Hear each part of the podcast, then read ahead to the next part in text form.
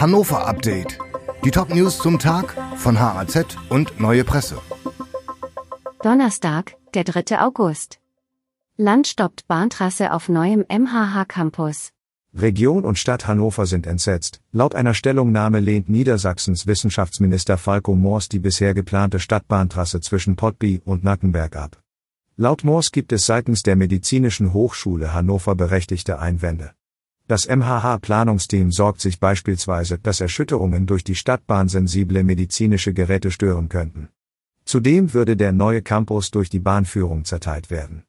Die neue Trasse wäre die erste Ringroute gewesen in dem sonst auf Innenstadt-Umlandlinien ausgerichteten Stadtbahnsystem Hannovers. Königsworter Platz gefährlichste Kreuzung Hannovers.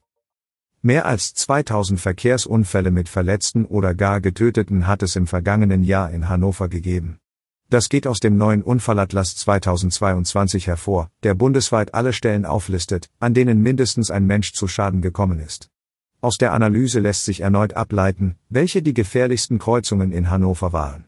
An der Spitze liegt der Königsworter Platz. Hier gab es im vergangenen Jahr 20 Unfälle. Auf Platz 2 folgt der Ägidientorplatz mit 18 Unfällen.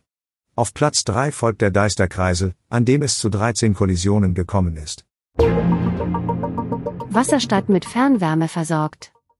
Die Wohnungen in der Wasserstadt in Limmer in Hannover sollen vollständig mit Fernwärme versorgt werden. 750 Meter neue Erschließungsleitungen mussten in Limmer verlegt werden. Mittlerweile ist die Anlage in Betrieb.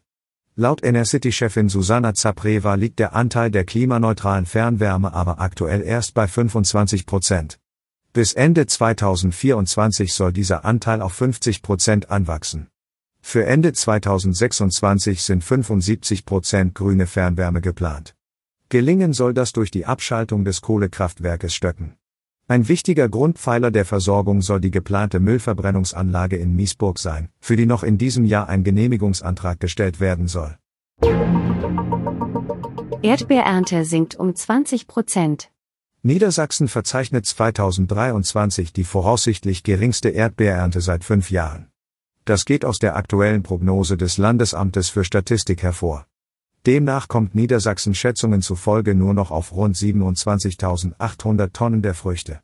Dies bedeutet umgerechnet 19,1 Prozent weniger Erdbeeren als noch 2022. Damals waren es 34.400 Tonnen. Der Grund für den Rückgang liegt im Wetter. Vor allem das Frühjahr war laut Vereinigung der Spargel- und Beerenanbauern im Freiland zu nass. Deshalb bauen die Landwirte ihre Anbaugebiete beispielsweise unter begehbaren Schutzabdeckungen immer weiter aus. Trotz des geringeren Gesamtertrags sind die Landwirte aber zufrieden. Dieses Hannover-Update wurde maschinell vertont. Der Autor der Texte ist Sönke Lill.